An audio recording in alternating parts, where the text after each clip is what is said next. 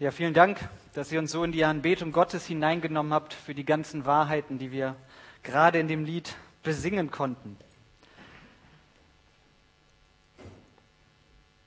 Auf Gott bauen, so lautet unser diesjähriges Jahresmotto. Und die Frage, die ich dir zu Beginn stellen möchte, ist, ist dein Leben auf Gott gebaut? Wenn du jetzt sofort Ja gesagt hast, dann stelle ich dir die nächste Frage, woran erkennt man das? Die Frage musst du jetzt nicht beantworten, die möchte ich dir einfach mitgeben. Wenn du jetzt nämlich noch keine aussagekräftige Antwort auf diese Fragen hast, dann ist das kein Problem. Wir werden das ganze Jahr über immer wieder neue Impulse dazu hören und ich hoffe, dass dadurch dann immer mehr von dieser Antwort in uns reift. Auf Gott bauen wir haben auch den schönen Aufkleber, Jochen hat ihn schon erwähnt, ich habe ihn hier nochmal groß mitgebracht. Ich hoffe, dass jeder von uns ihn hier und da vielleicht schon gesehen hat oder ihn noch häufiger sehen wird. Ich habe zum Beispiel auf meiner eigenen Bibel, wo ich immer die Bibel lese, für mich mache, die Aufkleber vom letzten Jahr, von diesem Jahr und so werden wahrscheinlich in den nächsten Jahren noch ein paar dazukommen. Lasst uns da gerne diese Aufkleber irgendwo hinkleben. Bei mir auf dem Schreibtisch zum Beispiel klebt auch einer. So werde ich immer wieder daran erinnert. Auf Gott bauen, das wollen wir. Wer letztes Mal da war und zugehört hat, hat sich wahrscheinlich merken können, auf zweierlei Hinsicht anschauen. Nicht nur allgemein diesen Slogan, sondern in zwei Bereichen. Der eine Bereich ist, wie baue ich persönlich mein Leben auf Gott? Dazu hat Hans-Peter in der letzten Woche schon ein bisschen was erzählt. Heute schauen wir uns den zweiten Schwerpunkt an, der rund um das Thema Leiterschaft ähm, ist. Ich weiß nicht, wie es euch geht, aber uns als Gemeindeleitung, als wir das ganze Jahresmotto so ein bisschen vor Augen hatten, war es wichtig, in diesem Jahr auch als ganze Gemeinde verstärkt auf das Thema Leitung und Leiterschaft zu schauen. Warum? Dazu werde ich dann später noch ein bisschen mehr sagen. Wir wollen uns dieses Thema heute anhand eines Bibeltextes anschauen aus dem ersten Korintherbrief. Wer eine Bibel oder App dabei hat, schlagt gerne mal auf. 1. Korinther Kapitel 3, die Verse 1 bis 9. 1. Korinther 3, die Verse 1 bis 9. Ihr könnt es hier auch vorne mitlesen. Paulus schreibt, Allerdings konnte ich mit euch, liebe Geschwister, nicht wie mit geistlich reifen Menschen reden. Ihr habt euch von den Vorstellungen und Wünschen eurer eigenen Natur bestimmen lassen, so dass ihr euch, was euren Glauben an Christus betrifft, wie unmündige Kinder verhalten habt. Milch habe ich euch gegeben, keine feste Nahrung, weil ihr die noch nicht vertragen konntet. Selbst heute könnt ihr sie noch nicht vertragen. Denn ihr lasst euch immer noch von eurer eigenen Natur bestimmen. Oder wird euer Leben etwa vom Geist Gottes regiert, solange noch Rivalität und Streit unter euch herrschen? Beweist ein solches Verhalten nicht vielmehr, dass ihr euch nach dem richtet, was unter den Menschen üblich ist? Der eine sagt, ich bin Anhänger von Paulus, der andere, ich bin von Apollos. So reden Menschen, die Gott nicht kennen. Wer ist denn Apollos und wer ist Paulus? Diener sind wir, durch die ihr zum Glauben gekommen seid. Und jeder von uns hat das getan, was der Herr ihm aufgetragen hat. Ich habe gepflanzt, Apollos hat begossen, Gott aber hat das Wachstum geschenkt. Auf wen kommt es denn nun an? Doch nicht auf den, der pflanzt oder auf den, der begießt, sondern auf den, der das Wachstum schenkt, auf Gott. Und was ist mit dem, der pflanzt und mit dem, der begießt? Ihre Aufgaben, so unterschiedlich sie sind, dienen demselben Ziel. Und beide werden von Gott ihren Lohn bekommen, den Lohn, der ihrem persönlichen Einsatz entspricht. Es ist also Gottes Werk, an dem wir miteinander arbeiten. Und ihr seid Gottes Ackerfeld. Ihr seid Gottes Bauwerk. In den ersten vier Versen, die wir gerade zusammen gelesen haben, sehen wir das Problem, das eigentlich im ganzen Brief an die Korinther deutlich wird. Die Korinther waren nämlich zerstritten. Sie waren in Gruppen aufgeteilt, in Lager oder wie auch immer man das nennen möchte. Sie waren also gespalten, keine Einheit. Wer bei der Predigt zur Jahreslosung dabei war, hat schon ein bisschen was zum Hintergrund des Korintherbriefes mitbekommen. Die Jahreslosung steht ja in demselben Brief.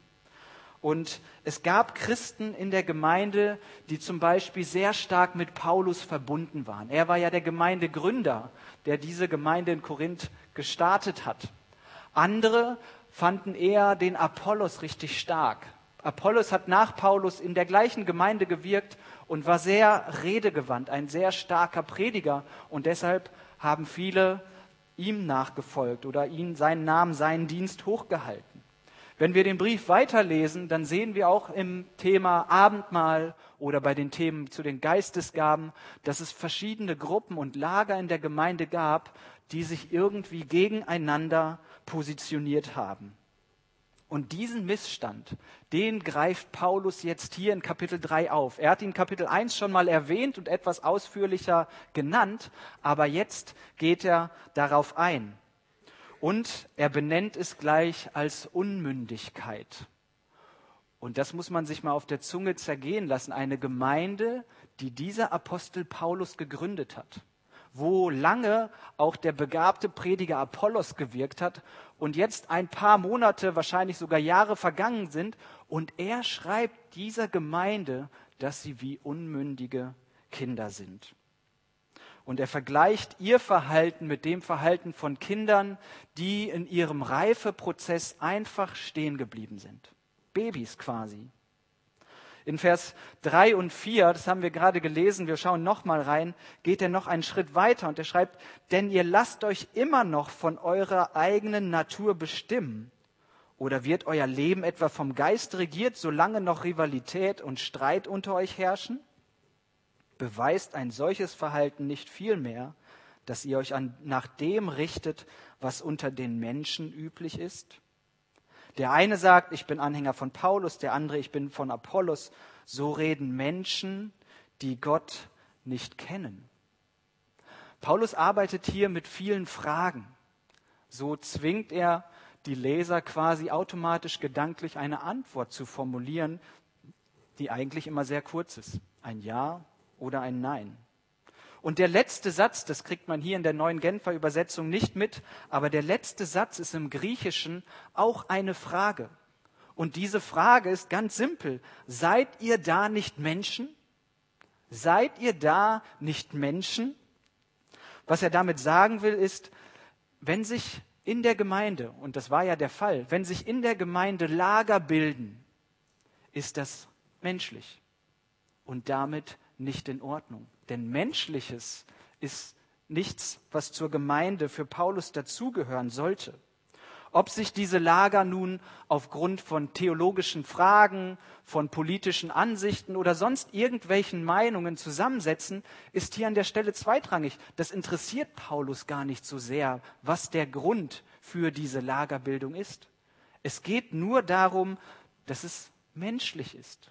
Und das ist auch seine Begründung. Mit der Frage begründet er quasi diese ganze Anschuldigung, seid ihr da nicht Menschen?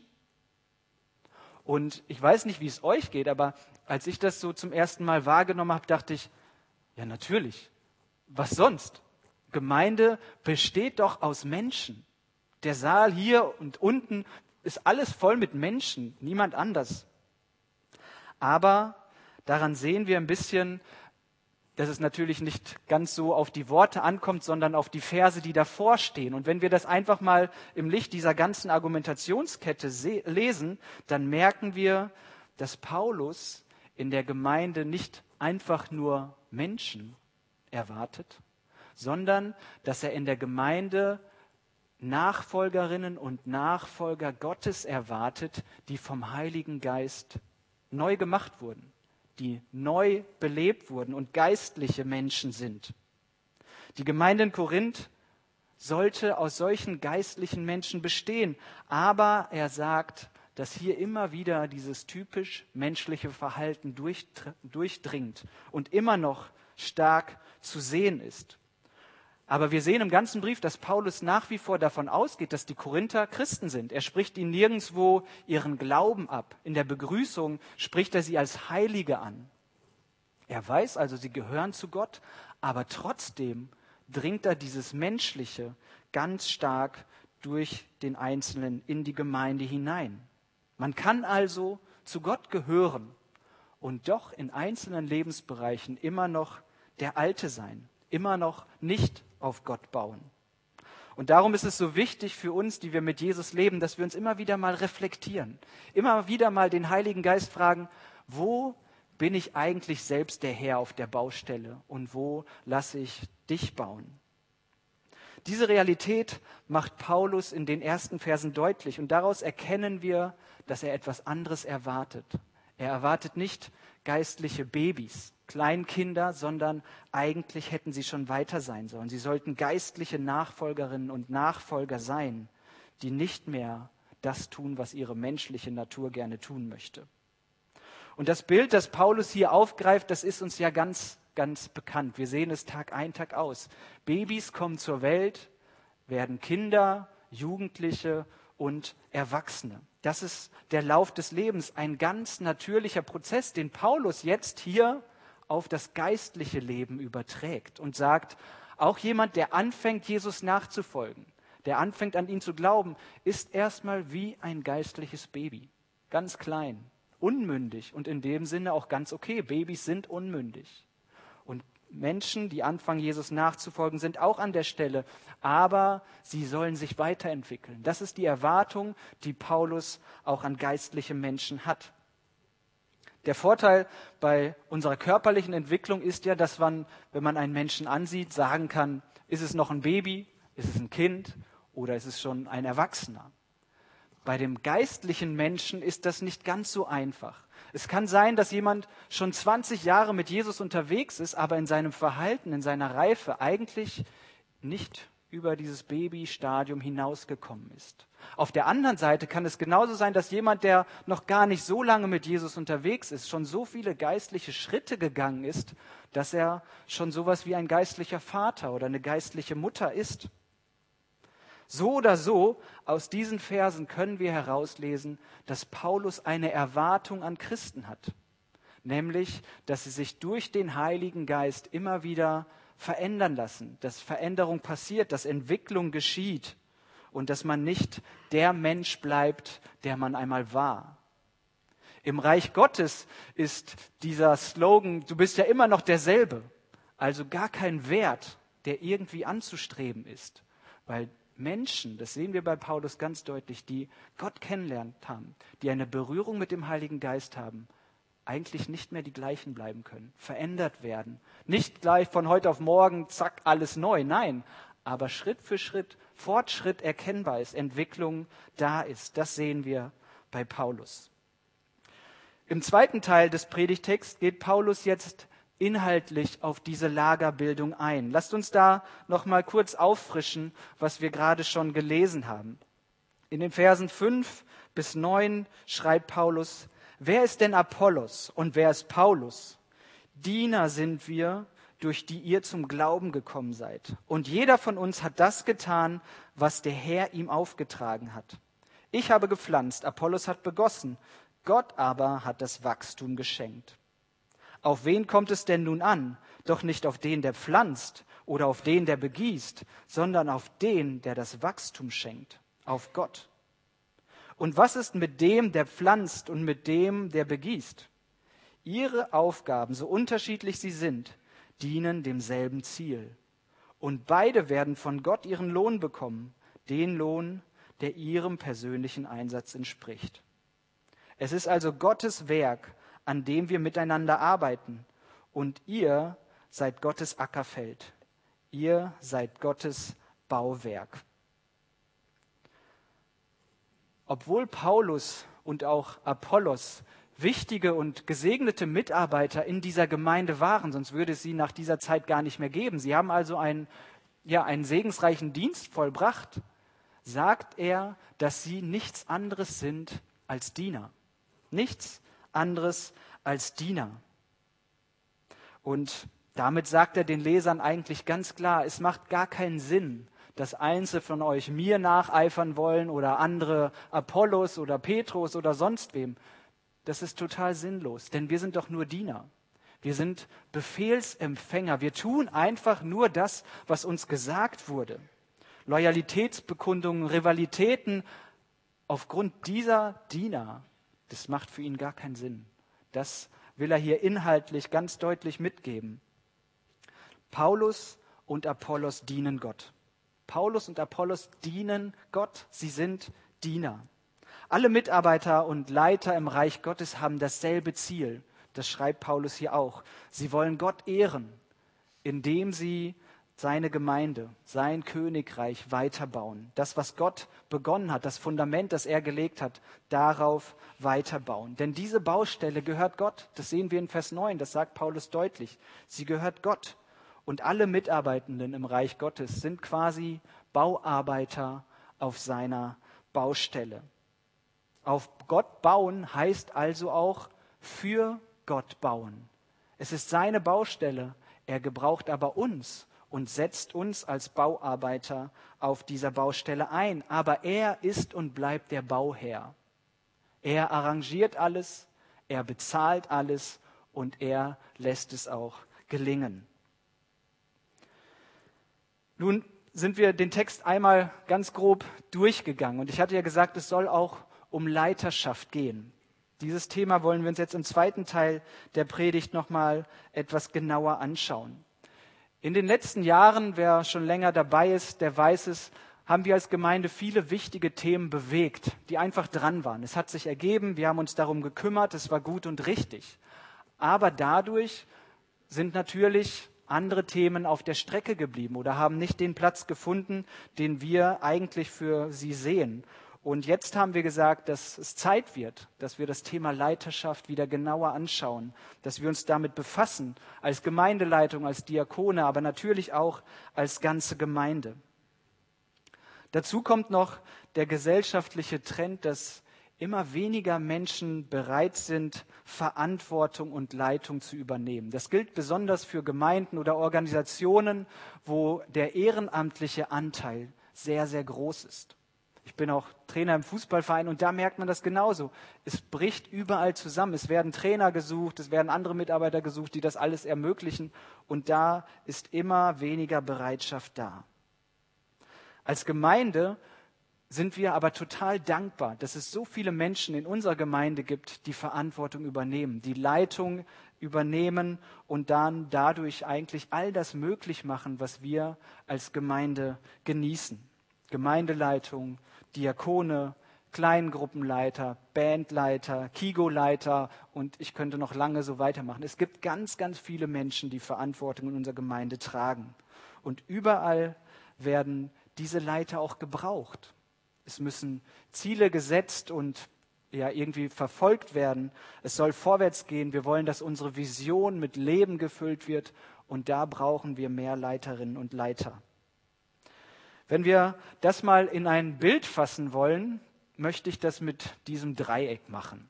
Dieses Dreieck soll für uns als Gemeinde stehen. Es sind die ungefähr 200 Mitglieder, die nochmal genauso viele Kinder und Jugendliche haben und natürlich zahlreiche Freunde. Nun haben wir ja eine Vision, die sich mit drei Ws zusammenfassen lässt. Ich hoffe, viele von euch haben sie jetzt parat. Wohlfühlen, wachsen, weitergeben. Wohlfühlen, wachsen, weitergeben. Und das ist ein Kreislauf. Leute, die sich wohlfühlen, die werden hoffentlich durch das, was wir in der Gemeinde machen, wachsen. Und dann auch dazu befähigt, es weiterzugeben, damit andere dazukommen, sich wohlfühlen, wachsen, weitergeben. Ihr kennt es.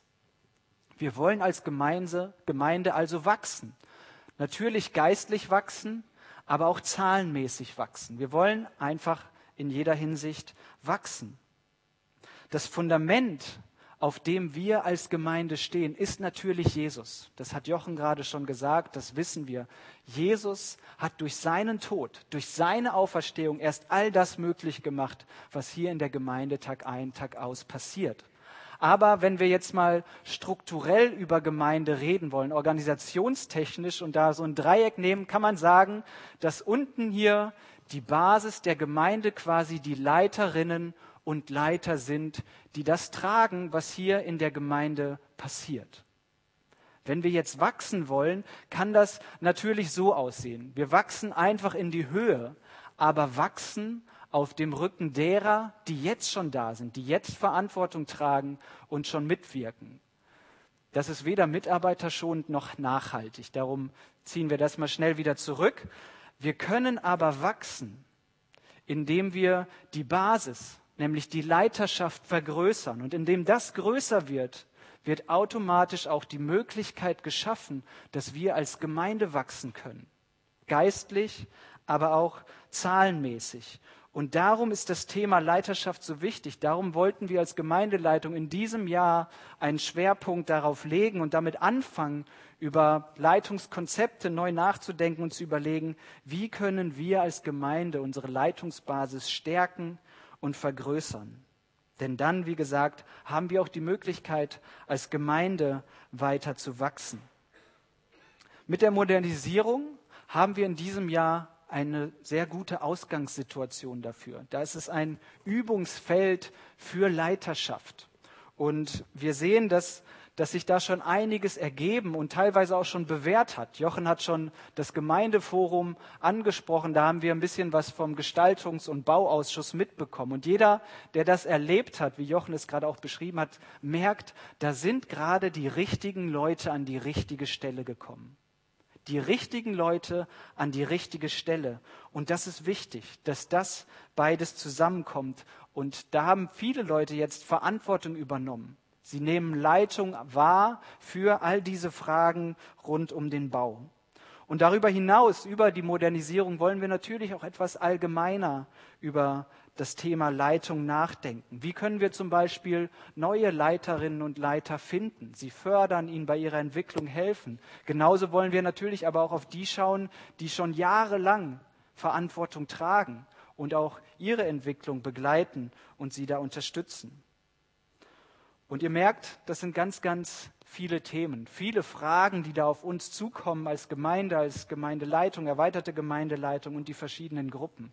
Aber wir wollen uns in diesem Jahr diesen Fragen stellen.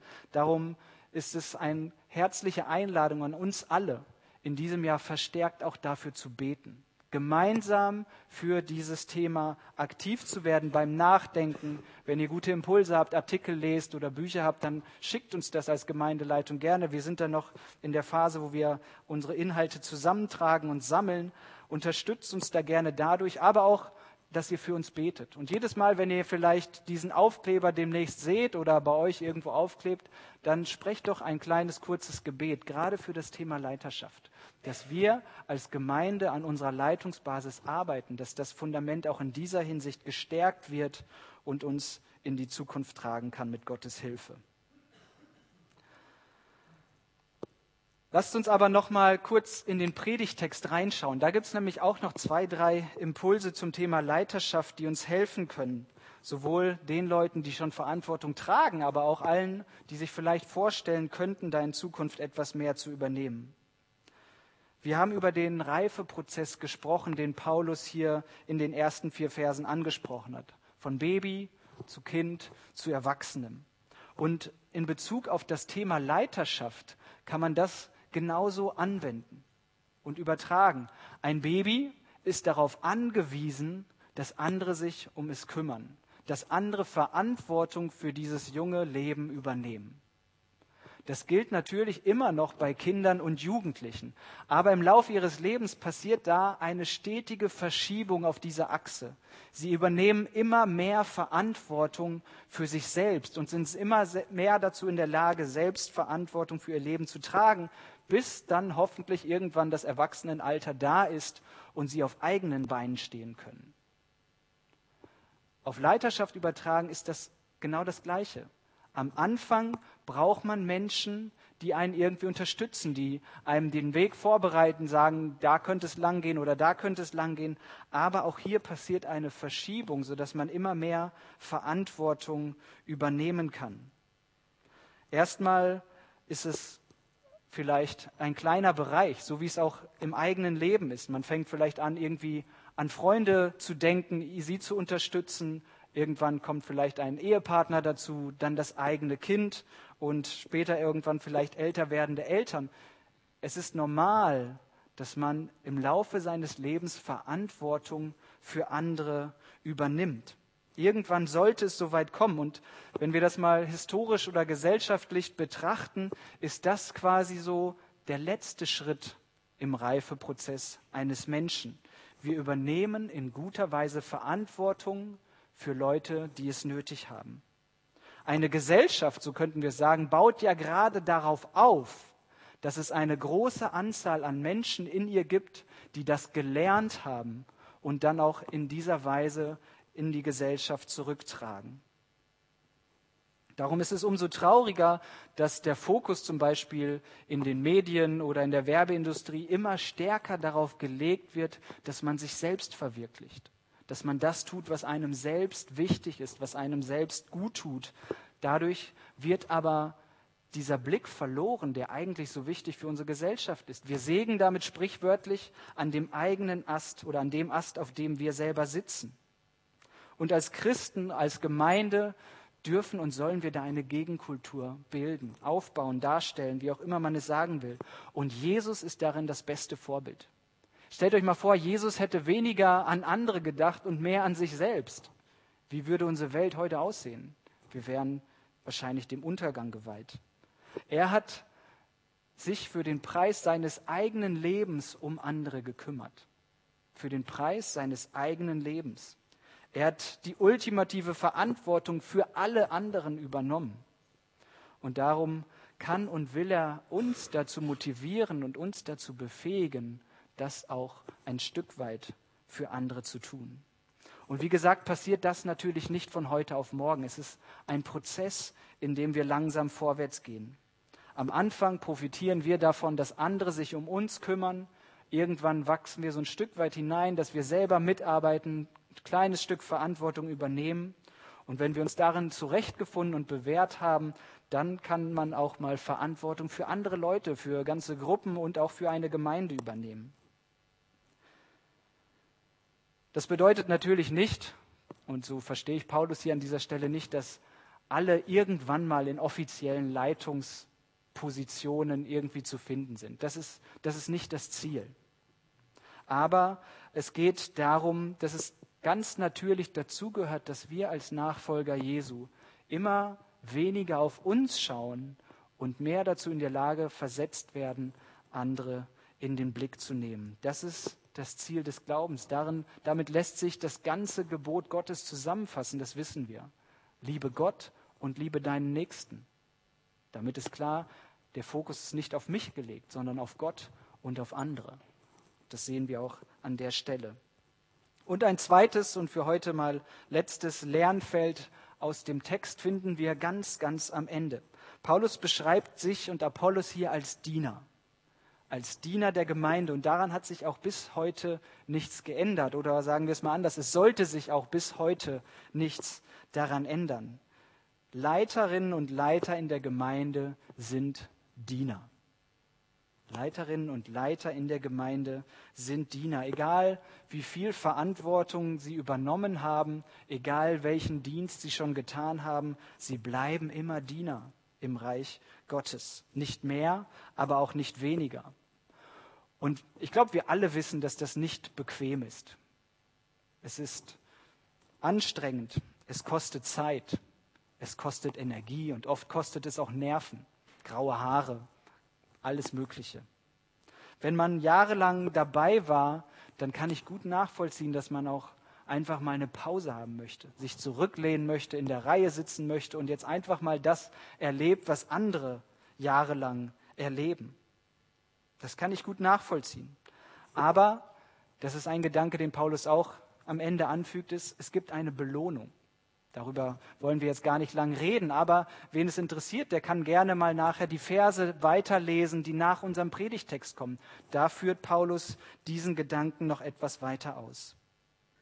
Also egal wie es uns geht, egal wie lange du vielleicht schon Verantwortung trägst, lasst uns darauf vertrauen, dass Gott der weise Bauherr ist. Gott ist der weise Bauherr. Darauf dürfen wir vertrauen. Er verteilt die Aufgaben, er verteilt die Fähigkeiten und er sorgt auch für die Belohnung. Er weiß, wie es jedem von uns geht. Er kennt jeden Bauarbeiter mit Namen. So könnten wir es auch übertragen. Und wenn jemand Erholung oder Pause und oder, oder Unterstützung nötig hat, dann weiß er das. Und dann wird er dafür sorgen. Wir sehen an Paulus Leben, dass er seine Aufgabe bis zum Schluss treu ausgeführt hat. Und das sagt er selber, das liegt nicht an ihm, sondern an der Gnade Gottes, an dem Heiligen Geist, der ihn immer wieder dazu befähigt hat. Und das wünsche ich mir auch, dass wir nicht auf unsere Fähigkeiten schauen, sondern auf das schauen, was Gott in uns hervorbringen will. Seine Befähigung, seine Berufung durch seinen Geist. Und dann können wir wie Paulus auch bis zum Ende dranbleiben. Auf Gott bauen. Und ich bitte die Band schon mal nach vorne zu kommen. Das wollen wir in diesem Jahr neu in den Fokus nehmen. Das gilt für uns ganz persönlich. Wie baue ich mein eigenes Leben? Wie baue ich jeden Lebensbereich auf meinen Gott? Das gilt aber auch für uns alle, für alle, die Verantwortung tragen, die vielleicht auch mal denken, da könnte etwas auf mich zukommen, da wäre ich gerne vielleicht bereit, mehr Verantwortung zu übernehmen. Wir dürfen dabei auf Gott vertrauen. Er ist der Herr, es ist seine Baustelle. Er trägt die letzte Verantwortung. Er schenkt das Wachstum und er ist der Eckstein, auf dem alles aufbaut. Und mit dem nächsten Lied können wir das ganz persönlich zum Ausdruck bringen, zu unserem Gebet machen und Gott auch dafür danken. Cornerstone.